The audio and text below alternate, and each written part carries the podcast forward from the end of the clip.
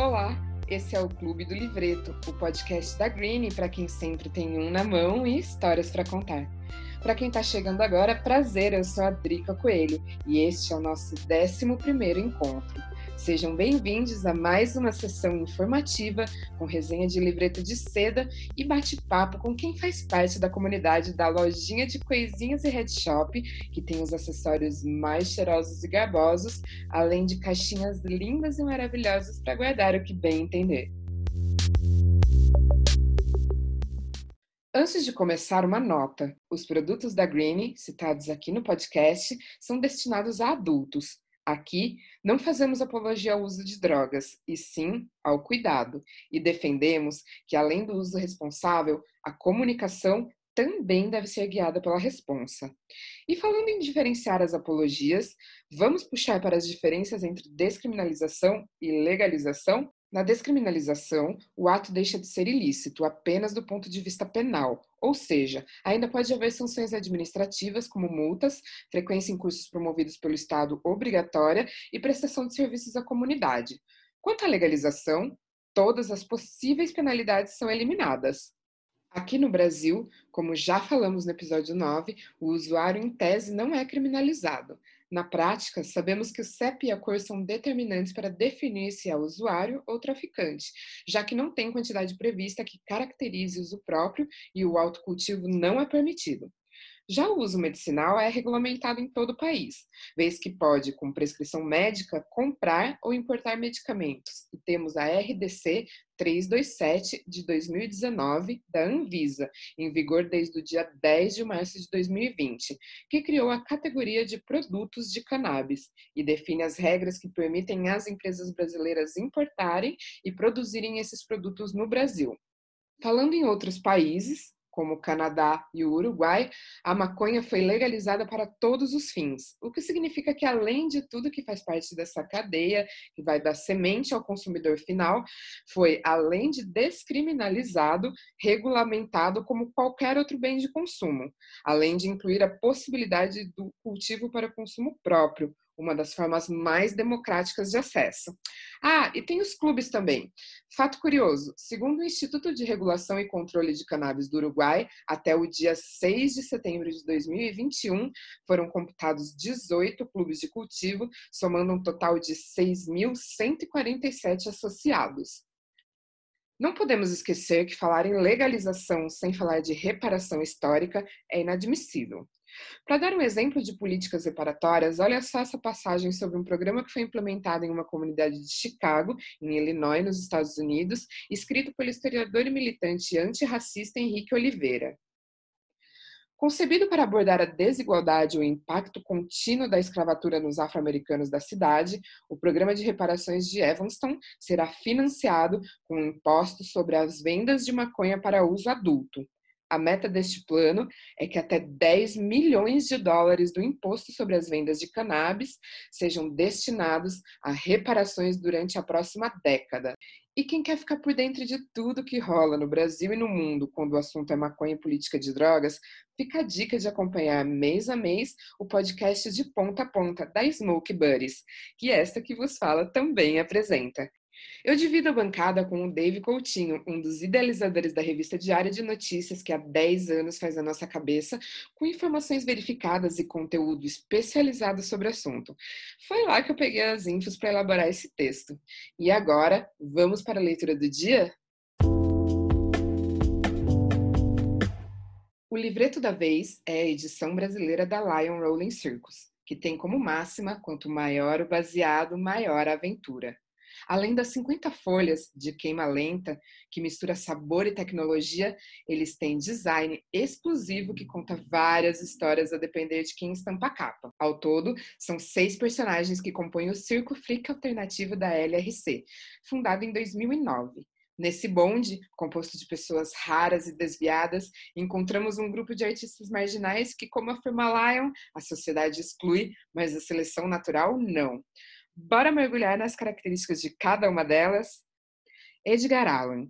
Ele foi deixado em uma cesta em um estacionamento de um supermercado da Califórnia. Criado em um orfanato, deveria ser um padre católico. Foi enviado para a Irlanda para estudar as Sagradas Escrituras, mas se apaixonou pelos escritos de Lennon, Jagger e Hendrix e se tornou um guitarrista. Uma descarga elétrica durante um show sob chuva arruinou seu rosto, então se converteu em um típico baixista introvertido. Ele pode recitar todos os poemas do Sr. Paul de cor. Ruby, ele nasceu no deserto mexicano, filho de um índio do grupo étnico Yaqui, de quem herdou suas habilidades de bruxo. Ele toca violão, mas também é um DJ que pode literalmente colocar todo o público em transe quando ele assume o controle das picapes. Seu pai de olhos superiores não são nada além de pedras raras, e ele geralmente flerta com a ideia de eliminar completamente sua visão para sentir a música como uma experiência mística integral. Sexy Sad ela é uma típica filha do norte da Europa e, quando adolescente, costumava depilar a barba duas vezes ao dia. Depois de ser coroada como uma rainha da beleza, ela deixou o hábito de barbear como uma posição contra o sexismo. Desde que ela começou a usar barba, ela também se tornou uma ativista anti-bullying e violência contra mulheres. Ela inventou um mito em torno de si mesma. Nasceu de uma mãe virgem. Quando ela canta, a magia preenche o espaço e tudo parece se mover em câmera lenta. Silverfuck Jelly Belly. Nascidos na antiga União Soviética, eles cresceram entre Liverpool e Marsella, onde aprenderam tudo o que é necessário para se tornarem homens do mar. Como o lendário siamês Shang Yang, eles estão ligados por uma cartilagem, o que significa que eles são duas pessoas no mesmo corpo, compartilhando o mesmo sistema reprodutivo, que fez deles um mito sexual. Um fuma e o outro não. Eles são forçados a viver em perfeita sincronia, e é por isso que eles são bons bateristas. Tora Tora. Seu nome literalmente expressa sua personalidade, um ataque relâmpago. Tora carrega consigo alguns segredos do sol nascente em seu DNA, então ela se move na frequência de um felino. Ele tem paciência e seduz. Ao mesmo tempo, tem a calma, indispensável para ganhar a confiança de uma besta. Mas uma coisa clara: realmente depende do humor do animal. Apesar de ganhar tempo e entreter os demais, sabe que no fim o leão acabará por comê-la. Mr. Trampoline, criado para ser servil, felizmente acabou sendo rebelde. Ele poderia ter sido o quinto Beatle devido às suas habilidades no piano, mas sempre perdeu o momento certo devido à sua falta de comportamento e de tempo. Deixado para trás ou ignorado, ele teve problemas com as pessoas erradas. Não tendo religião, acredita em poucas coisas. Uma lanterna para iluminar o seu caminho para a verdade uma coruja para ajudar a ter alguma sabedoria, e talvez a tenha encontrado quando herdou um circo desagradável, o transformando no Lion Rolling Circus. E aí, com qual cada um aqui se identificou mais? Contem pra gente na DM, nós vamos gostar de saber com quem vocês chegariam até a última ponta destes livretos que vão surpreender do começo ao fim.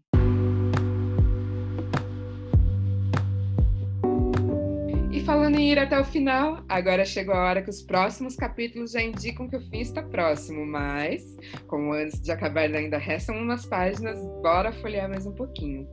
Quem é fã de bons livretos provavelmente já topou alguma vez na vida com o sinal de que faltam cinco para acabar. Aqui, finalizamos a história com Fala 5, um papo tendo como norte cinco temas que eu jogo na roda para a gente conhecer as vivências e narrativas de quem faz parte da comunidade Green.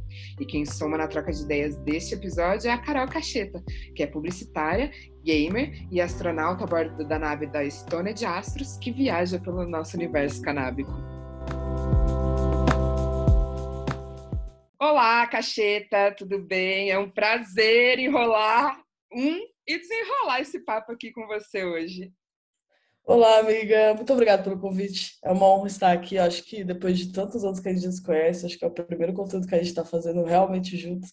Então, estou muito empolgada. Muito obrigada pelo convite real. Oficial. Ai, que bom que deu certo. Eu acho mara. A Green tem muito isso de fazer pontes, então aí mais uma sendo feita e a gente botando aí na roda, né, esse conteúdo. Vamos que vamos. Não, a Green é para mim uma, uma das marcas preferidas do coração, porque tipo, eu conheci, já conheci Martin Lu assim, eu falei, cara, vocês são tudo na minha vida, tá ligado? Tipo, vocês são perfeitos. Mesmo sentimento por aqui. Bom, Cacheta, antes da gente partir aqui pro Fala 5, se apresenta aí para os MIGs que ainda não te conhecem, passando o microfone para você em 3, 2, 1. Uhul! Olá, gente, eu sou Carol Cacheta, sou publicitária por formação, ainda trabalho com publicidade, então não posso dizer que sou ex-publicitária, Mas hoje também tem o Stone de Astros, que é um canal LGBT de maconha e games, né, na internet, na Twitch. Já estou no mercado de cannabis, na verdade, há algum tempo, já fiz dois festivais aí. E já conheci muita galera, já fui para o Uruguai, fiz Expo Cannabis Quadrica também, já foi junto, então a gente já fez algumas coisas juntas aí.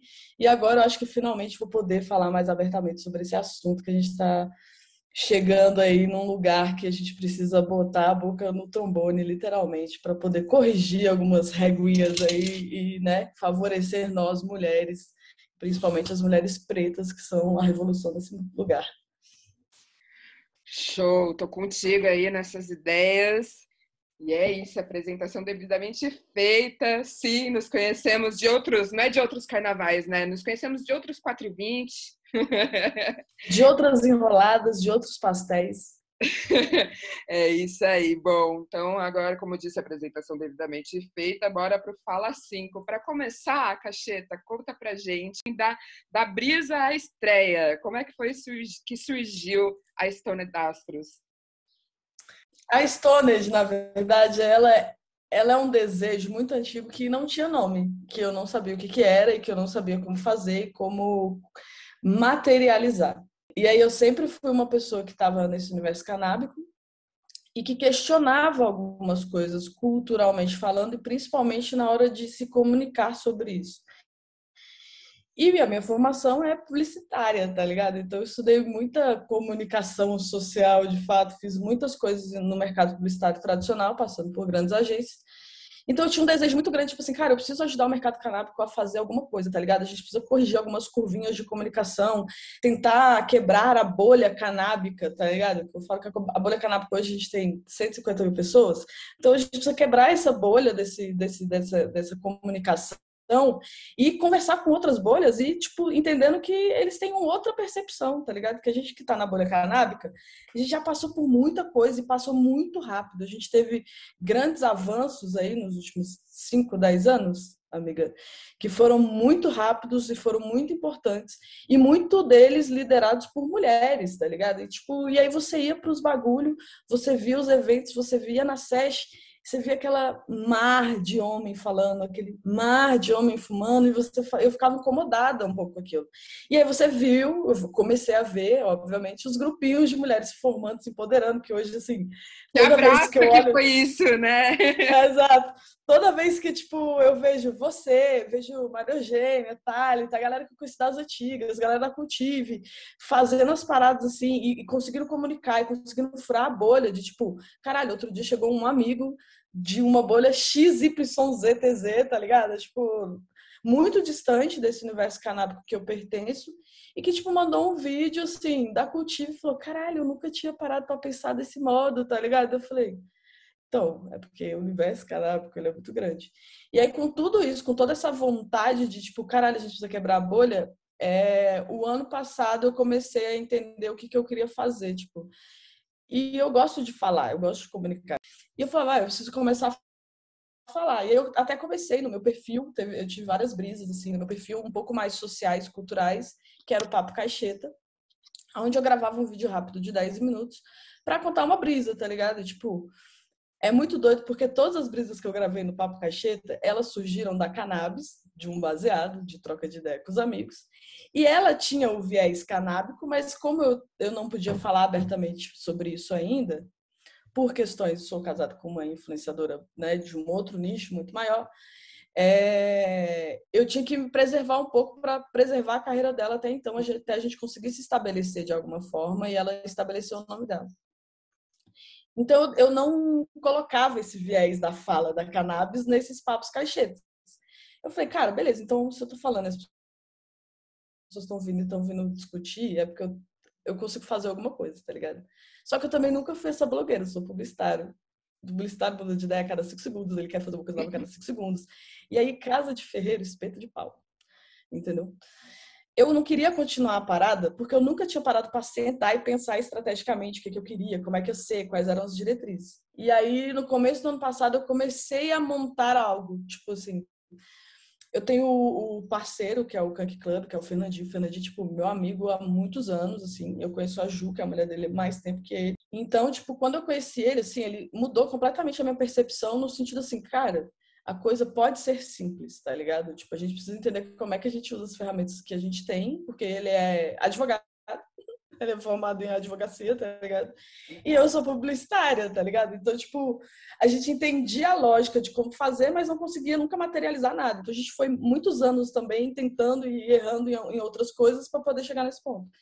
E o ano passado deu o plim que eu tava aqui em Brasília, já tava, tipo, eu estava vendo o mercado canábico é, começar a sofrer com, como é que fala? com uma regulamentação de redes sociais que está pautando o mundo todo, e isso chegou no Brasil, então, beleza, por mais que o Brasil tivesse uma discussão atrasada culturalmente e de comunicação, quando rola isso de escala global, a gente é obrigado a dar uma corrida, tá ligado? É começar a entender alguns parâmetros de como fazer a bolha, de como furar essa bolha e de entender essa parada.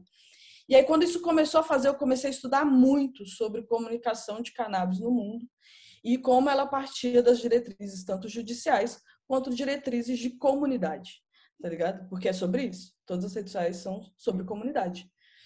E aí foi quando deu o plim que eu falei, cara, eu vou sentar e vou escrever o que eu quero de um canal. E aí eu sentei e escrevi tudo que eu queria de um canal. E aí eu falei, cara, eu sinto falta de, tipo, cara, eu não vejo LGBT falando de maconha, tipo, do jeito que a nossa bolha fala. Sacou? Tipo, do uhum. jeito que os viados falam. Porque a comunidade LGBT, a gente sabe, quando a gente entra, a gente cai no universo de, tipo assim, no regras, e aí você pode testar tudo, experimentar tudo, porque você já quebrou na teoria a regra maior da sociedade, que é ser homossexual, tá ligado? Fugiu. E aí eu sentia isso, que, tipo, a gente falava de drogas e falava desse universo de drogas muito nessa falta de responsabilidade, tá ligado? Uhum. Sem pensar em redução de dano, sem falar realmente, tipo, cara, isso não é legal, sabe? Tipo, exagerado, não é legal e lá, lá, lá. E aí eu comecei a pensar, pô, então eu tenho que partir da minha visão, do meu pensamento e da minha vivência. Não adianta eu querer ser algo que eu não sou. E aí eu sentei e montei o Stone de Astros. Só que quando eu montei o Stone de Astros, eu não tinha o nome. E aí a primeira coisa que eu senti falta foi, cara, não dá para ser só eu sozinha. Porque a partir do momento que é uma pessoa só e eu não abro o diálogo, é como se eu estivesse cagando uma regra, é como se eu estivesse impondo uma opinião, é como se eu estivesse impondo um contexto. E a primeira coisa que eu queria com o Stone de Astra era não ser militante, tá ligado? Não ser caga-regra. Eu quero muito mais trocar brisa com a galera e desmistificar no ponto assim, ah, porque o meu pai falou que fumar maconha é coisa de vagabundo. Anjo, então vamos conversar aqui? Você tá conversando comigo? Eu fumo maconha. Sou vagabundo? Tô trabalhando todos os dias, tá ligado? E fumando maconha todos os dias. Queria muito quebrar isso. E, e para isso eu precisava de um contraponto também, para tipo, dosar toda essa coisa. E precisava ser uma pessoa LGBT, porque, né? O, meu, o, o, foco é ser um canal LGBT de maconha mesmo, porque eu sinto muita falta disso. E aí eu chamei o Marcelo. O Marcelo já trabalhava comigo há muito tempo. E a gente é muito parecido e muito igual, assim, no sentido de, tipo, bicha esparafatosa, tá ligado? Às vezes, e aí dá o um chiliquinho. É. E é muito maconheira bicha, tá ligado? Bicha maconheiro mesmo, assim. Eu falei, cara, bora fazer esse rolê. Eu acho que vai dar super certo, porque as nossas, as nossas personalidades se pesam. Apesar da gente ser muito igual, muito parecido, a gente tem muitos contrapontos um do outro. Tipo, eu sou a pessoa realmente que fala muito e puxa a teoria do caralho a quatro, mas você, por exemplo, é a pessoa que me bota o pé no chão, que me traz um questionamento que fala assim, ah, mas peraí, dentro dessa parada aí que você tá falando, existe uma outra parada que te bota no pé no chão. Então, tipo, e aí eu chamei o Marcelo e falei, agora a gente precisa de um nome. E aí eu gosto muito dessa imagem. Assim, eu sempre fui muito apaixonada pelo astronauta, astros, galáxias e outras, outros multiversos, dimensões. É a minha pira maior da minha vida. Assim. Eu sou muito fã de Rick Mori e de todas as teorias de multiverso e, e física quântica que se aplicam a tudo, tá ligado? E aí eu falei pra ele, pô, eu queria que fosse uma parada assim, tipo, que a gente puxasse esse tema e tal, e lá, lá, lá. Ele falou assim, cara, mas aí tem que ser o um nome em português. Eu falei, será? Acho que não. E aí eu achei o termo stoned e fui ver como ele estava sendo usado nas comunicações fora do Brasil, assim. E ele é usado numa coisa mais é, cool, assim, sabe? Tipo, não é uma coisa marginalizada. Então, tipo, falei, cara, então vamos tentar ressignificar e trazer esse nome. E aí o Astros é de astronautas. Então são dois astronautas gays amadores, tipo, te guiando pela esfera canábica da galáxia, tá ligado? Demais, e demais. É é, meu, desejo vida longa, prosperidade. E ainda dizem que quem fuma maconha não é interessante, né, Cacheta? Alô, carnal. Estamos aqui para provar o contrário. Legal demais.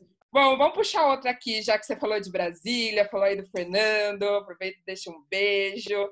É, e o Kank Club, né? Que você faz parte, que é um clube social, né? Isso, de, o Kank Club. Usuários, Kank Club. Conta mais desse rolê, como que funciona isso de clube social? Então, quando eu conheci Fernandinho lá em 2015, 2016, na verdade, início de 2016, ele já estava nessa brisa de que ele queria muito sair do mercado tradicional jurídico, porque ele é um cara formado em advocacia, mas ele tipo não tirou a B, ele não, advoga, ele não pode assinar, né, como advogado. Mas ele é um cara que passou a vida inteira dando consultorias jurídicas, tanto de negócio quanto de processos e etc, brechas jurídicas, pro mercado de empreendedorismo tradicional, tá ligado? Então ele tinha muito conhecimento ali nesse lance de brechas jurídicas. E aí quando eu conheci ele, estava começando a discutir, na, principalmente na Espanha, a questão dos, dos clubes, né, de usuários, dos clubes de tanto cultivadores, clubes medicinais, etc, tanto para uso adulto, né? E aí eu falei, eu tive uma brisa com ele assim que a gente saiu para fumar um e eu falei, cara, vamos tentar abrir uma aqui, cara. A gente abre como uma associação, sacou? Sei lá. Como é que a gente funda um clube? Na, na, no mundo normal, como se fundaria um clube, tá ligado? Ele, ah, é isso, isso, isso, lá, lá, lá, lá. Falei, então, qual é a brecha que a gente consegue se encaixar aí? Aí, a gente começou, aí ele começou a estudar essas brechas, aí teve um dia que ele me ligou e falou assim, cara, bora lá no cartório. Aí eu falei, o que, que foi? Ele falou, eu escrevi a minuta da associação e a gente vai conseguir registrar. E aí a gente registrou e deixou ela lá, e aí, tipo, ela ficou inativa de 2016 até 2018, 19.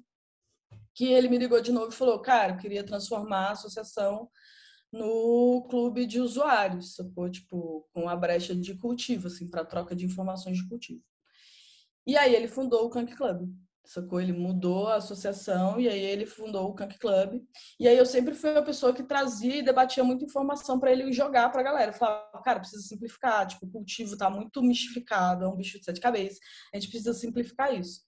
E aí com o clube ele conseguiu, tipo, reunir uma comunidade. Eu acho que isso é muito foda na cannabis, porque toda vez que eu vou ouvindo histórias de clubes que foram surgindo, é sempre uma bolha muito diferente da outra tá ligado? A diversidade é muito grande, assim, mas obviamente continua ainda sendo muito machista, no sentido de ter muito mais homens do que mulheres, e aí você tem que procurar grupos de mulheres para fazer isso, porque você não consegue ter um, um, um grupo misto para essa troca. E aí o Fernandinho quis tocar essa ideia, ele botou, fundou o clube. Aí ele fez a primeira leva de conteúdos ensinando a cultivar, fez um, três meses botando o, o, cultivo dele todo dia no Instagram e lá, lá, lá. E aí ele começou a ser ouvido nesse ponto. Sacou? Do tipo assim, cara, eu realmente não preciso de muitos aparatos para cultivar. E cultivar eu tenho precedentes jurídicos que me garantem mais direitos do que, tipo, se eu for comprar e for pego, tá ligado? Tipo, é basicamente isso. E aí a gente começou nesse trabalho, assim. E aí quando eu voltei para Brasília em 2019, 2020, né? O, a gente começou a ficar mais em cima de conteúdo, do tipo assim. E aí o Kank Club surgiu para esse debate e a gente criou o Kankcast, que é toda terça-feira, que é justamente para a gente falar só dos mitos, assim. Ah, o mito do tipo. Porque saiu as matérias, saiu os, os precedentes do STJ, etc. Então, sobre cultivo, a gente tenta desmistificar tudo. E fala uma coisa assim para a gente fechar essa aqui, já partir para outra. Rola se associar? Como que é isso? Rola. Tipo, na verdade é um clube no Telegram que você entra, preenche o formulário e aí você entra no clube e ali você tem acesso a tudo. A gente consegue hoje, por exemplo, para a galera que cultiva, desconto na compra de aparatos de cultivo, tá ligado? Entendeu? Então a gente tenta viabilizar essas paradas para a galera, tipo, realmente fazer um movimento de desobediência civil, mas dentro da brecha da lei, de modo a não se prejudicar. Porque o grande lance é se prejudicar de uma forma ruim, tá ligado? Tá ligado? Então a gente tenta passar o máximo de informações, por exemplo, para quando você for abordado. Entendeu? Tipo, cara, tem que ter uma postura quando você for abordado. Vai funcionar essa sua postura? Vai funcionar essa postura para todo mundo? Não, porque a gente tem que lembrar que a polícia é racista. Mas, cara, se você é um cara branco e você tem o privilégio de ser branco e já poder andar na rua fumando baseado e ser incomodado minimamente, então use esse privilégio da forma correta, tá ligado? Para tentar igualar isso e espalhar uma cultura também de que, tipo, calma aí, segurar a onda aí. Não é porque eu sou maconheiro que eu sou vagabundo e não é porque o cara que é preto e é maconheiro também é vagabundo. A gente tem que começar a desmistificar essa marginalização, tá ligado? É a mesma coisa de renovar os termos. Entendeu? Eu sou maconheiro. Entendeu? Eu tenho que usar esse termo, eu sou branco, tá ligado? E eu preciso ressignificar essa marginalização do termo. Cannabis é entendeu? é maconha então, sim, né? É, exato. Cannabis é maconha sim. Não tem como ressignificar a palavra maconha tá ligado? Tipo, é uma planta, maconha é planta, esse é o significado dela. O que precisa ressignificar é a percepção que as pessoas têm, entendeu? E aí isso é um trampo difícil. Mas sigamos aí na missão. Bom, bora jogar mais um assunto na roda aqui. Caixinha da cacheta. O que, que você considerou para fazer a curadoria dos produtos da sua caixinha em parceria com a Green? Cacheta, conta pra gente. Basicamente fumou pira também, Zé. Marte, eu te amo demais. Du, obrigado por comprar todas as piras que eu e Marte tem, tá ligado? Que a Lu é o termômetro. E eu falei pro Márcio, falei, cara, eu postei a caixinha quando eu comprei, porque eu comprei a primeira vez, comprei todos, comprei cinco caixinhas, era uma de cada estampa, falei, quero todos. E aí uma que eles tinham os kits pré-setados, eu queria uma de cada jeito, né? E aí eu falei, cara, amigo, eu tô com uma pira aqui que é o seguinte, aqui em Brasília não tem kit de maconha. Aqui em Brasília, na Chapada dos Veadeiros, que é onde estão os maconheiros, não tem. Eu vou sair para comprar os bagulho. Não tem. Não tem seda, não tem parada fácil, tá ligado? E aí eu falei, pô, Marte, eu queria fazer. Mas aí eu falei, pô, eu vou botar os produtos da marca que é daqui de Brasília, Papelito, que eu já conhecia também. E eu sou, eu uso muito Keep Rolling. E aí eu falei que eu queria muito colocar essa seda, tá ligado? Porque foi a primeira seda que eu vi que era de 10 miligramas papel, tá ligado? Tipo, é muito pouco isso, sacou? É uma miligramagem muito baixa. Então eu achei muito foda. E aí eu falei, pô, deixa eu fazer uma curadoria de produtos, porque eu achei um chavador em forma de espaçonave, eu sou, eu sou viciada em espaço, não adianta, tá ligado? E aí eu fui falando isso e falando com ele, falei, é, e aí eu vou fazer, só que eu não vou vender, tipo, online. Tipo, eu, cacheta, não vou vender online. Se a galera quiser comprar online, compra com você, e aí compra o que você tiver. E aí vai, você vai, ele já tava com os planos de, né, de mudar as coisas, de ver mais produtos, etc. Compra com você. Então, eu vou só vender aqui para os meus amigos. Aí eu comprei 30 latas, e aí eu vendi todos pros meus amigos aqui em Brasília e pra galera na Chapada, assim, sacou? E aí eu falei, agora que eu tô lançando Stoned, dá uma segurada, porque aí a gente lança uma próxima caixinha já com um desenho do Stoned. Ai, meu Deus! Marca, Temos um spoiler aqui dos próximos capítulos. Temos, porque como eu já fiz camiseta com o Kunk Club, assim, é. a camiseta para mim é o mais fácil. Eu falei, mano, mas eu não quero. Eu sou a pessoa do gadget. Eu sou a pessoa que vai ter 50 latinhas diferentes, mesmo que não use 50 latinhas. Tá ligado? Porque eu acho massa, eu acho bonito. Eu, boto, eu adoro botar de coleção, assim, ó. Porque eu gosto disso. E eu gosto muito de gadgets de maconha. Chalador, lá, lá. Tudo, tudo, tudo, tudo que eu acho massa eu vou comprando. E a Green, para mim, é essa grande fábrica de pequenos gadgets que eu sou viciada, tá ligado? É piteira. Posso usar? Uso piteira de vidro? Queria, mas não consigo. Eu tenho 350 mil piteiras de vidro, tá ligado? Mas eu não consigo, mas eu gosto de ter, porque eu acho todos bonitinhos. Eu vou uma de cada, tá ligado? Esse é o nosso clube. Ô, Cacheta, Mara demais, adorei. Vamos dar uma virada aqui no tema, já que pegar carona que você falou nessa coisa de colecionar e tal, né? Você também se declara viciado em loja de brinquedo, né? Como que uhum. é essa sua relação, né, com esse universo lúdico? Você é uma colecionadora, imagino, né, que também, né, desses brinquedos. Mas como que é? Alguma preferência? Conta aí pra gente. Vamos, vamos passear um pouco aí nesse universo. Cara, velho, eu gosto muito de brinquedo. Eu gosto muito de miniatura, principalmente. A minha pira mesmo de brinquedos são miniaturas ou ou brinquedos de construção, tipo Lego. O sonho da minha vida era entrar na Toy, R, Toy Are Us da Quinta Avenida em Nova York, tá ligado? Que era a loja de brinquedo do Esqueceram de Mim. Eu era viciada nesse filme. E aí, tipo, e aí eu tenho essa pira com brinquedo e principalmente com miniaturas. Então a minha pira é sempre muito bonecos, minifigures, obviamente. E aí brinquedos de tecnologia. Então, tipo, eu tenho muito brinquedo assim, tipo, drone de criança, sabe? Tipo, que é uma é. mosca que você controla com a mão e ele voa por 20 minutos. É isso. Nada, ele não faz mais nada. Mas é um brinquedo muito tecnológico eu acho muito da hora.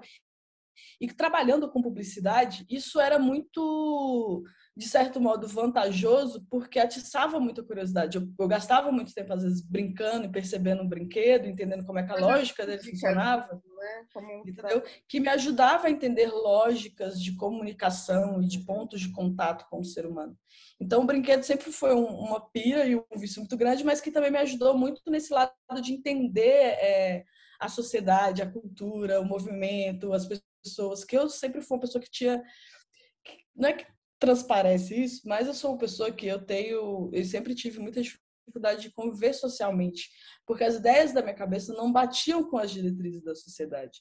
Então, ou eu, tipo, ficava calada, ou eu tinha que falar algo que se encaixava naquilo, tá ligado? Então, isso era uma coisa que era uma dualidade em mim muito grande. Então, eu preferia realmente ficar jogando videogame, realmente ficar horas no computador, lendo coisas nerds e, e fazendo coisas de brinquedo. Eu passo horas em loja de brinquedo só vendo os lançamentos de brinquedo para entender como a tecnologia está sendo usada em brinquedo. Automático, assim. Sim. Eu gosto dos gadgets de maconha que se, se assemelham com brinquedos. Então, tipo, ai, uma piteira preta. Não, não gosto. Me dá uma piteira desenhada, colorida. Tipo... Pipe de pirulito, um pipe de caneta. É, isso, pipe de caneta. Tá Falando nisso, vamos para outra aqui, para fechar. Bora brisar aqui num exercício de futurologia, né? Já que você gosta de, de operar nisso, falando em os adultos, juntando a fato de você ser da área da comunicação, publicidade, partindo de hoje para onde você acha que a comunicação canábica, o fazer propaganda e marketing devem ir, pensando em questões de regulação também? É, quando a gente puder ter a venda de maconha direcionada a esse nosso público, e aí nisso vem essas lojas, né, que vão ser verdadeiros parques de diversões, assim, de diversão a gente, né, que curte essa Isso. vibe. Eu realmente acredito que a gente precisa começar a botar o pezinho no chão de que, assim, gente, quando a maconha for legalizada, ela é um produto de consumo, tá ligado? Como qualquer outro produto de consumo. Eu vou ingerir aquilo e aquilo vai causar algum efeito no meu organismo.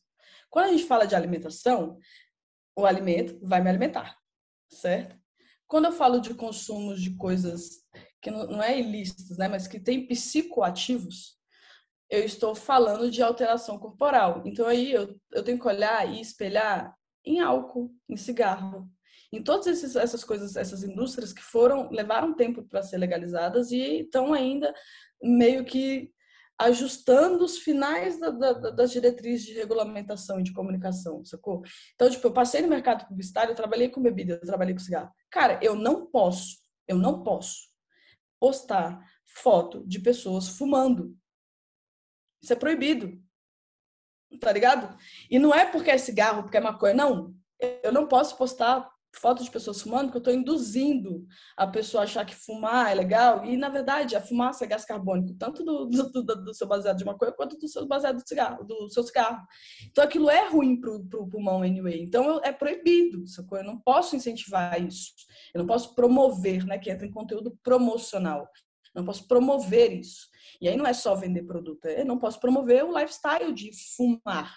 Da mesma coisa quando eu olho para bebida, eu não posso postar pessoas com garrafa na boca, copo na boca, nada. Elas podem estar segurando, elas podem estar, tipo, sei lá, com a garrafa em cima da mesa, mas eu não posso postar elas ingerindo.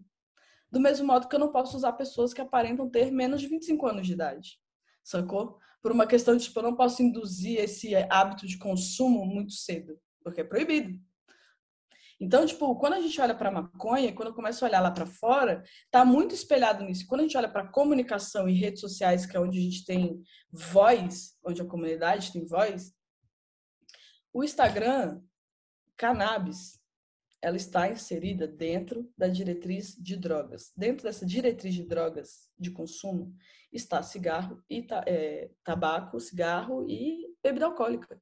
Então, assim, a gente vai cair na mesma malha fina desses conteúdos. Então, como é que eu começo a desvincular? Como é que eu começo a criar estratégias para poder falar sobre produtos? Porque assim, então a gente precisa começar a discutir agora, eu acho, nesse momento de comunicação e pensando no futuro, e pensando que o futuro a gente vai ter uma regulação e olhando para o Brasil, principalmente, a gente sabe que ela não vai acontecer muito diferente de cigarro e e álcool, socorro. E ainda tem uma questão que a gente precisa correr atrás aí, militantes, por favor, militantes, se unam a nós, que é a questão da reparação histórica racial. Então, tipo, a gente precisa correr umas coisas muito atrás, mas a gente também já precisa ficar atento que, tipo assim, cara, a gente está tendo espaço de fala e a gente precisa continuar garantindo esse espaço de fala. Então, preciso começar a entrar nessa, nessa ciranda. Tipo assim, não tem como mudar uma engrenagem do sistema se eu não entrar no sistema como uma engrenagem. Sacou? Então, acho que a gente está num momento, assim, de pensando no futuro mesmo, de olhar que, tipo, a gente precisa começar a se unir mais e começar a entender essas diretrizes de jogar o jogo.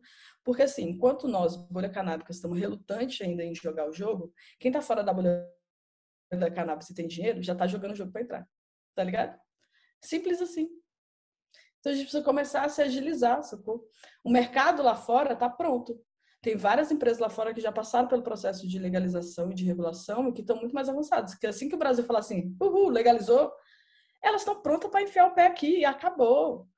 Tá ligado? Elas têm muito mais força, muito mais preparo. Então, acho que pensando em futuro, pensando em comunicação e futuro da comunicação, a gente começar a entender o, a engrenagem da comunicação, como ela funciona para cannabis, para a gente começar a furar bolhas e levar mais informações certeiras, tá ligado? Tipo, de mudança mesmo, que promovam mudanças é, fatídicas mesmo no mercado canábico e na cena canábica, tá ligado? Boa, deu a letra. Bora pensar fora da caixinha também, não é mesmo? É literalmente isso. Tipo, chegou um momento que a galera da cannabis vai ter que abandonar todas as caixinhas que aprendeu até agora. Os dinossauros da cannabis, que me perdoem, mas assim, anjos, vocês não são donos da parada. Boa. E tem uma geração nova aí que sabe também muito mais do que eu já, e eu preciso ouvir essas pessoas também. É isso aí. E sonhando com a abertura desses dispensários, né? Que são essas lojinhas regulamentadas para comprar erva, como quem compra cerveja, né? Na, ali na esquina, aqui no Brasil também, sem esquecer do consumo responsável e das questões de reparação histórica. Os adultos, né? encerra. Essa aqui é a 11 primeira sessão do nosso clubinho. Valeu, Cacheta, eu adorei o nosso papo. Muito obrigada, amiga. Muito obrigada pelo convite, galera da Green. Muito obrigado. Pessoal que está ouvindo, por favor, gente, levem a palavra do diálogo para as pessoas. Vamos dialogar, vamos brisar juntos. e claro, antes de apagar, eu também agradeço aos migs que ficaram até a última ponta com a gente e até o próximo encontro. Até!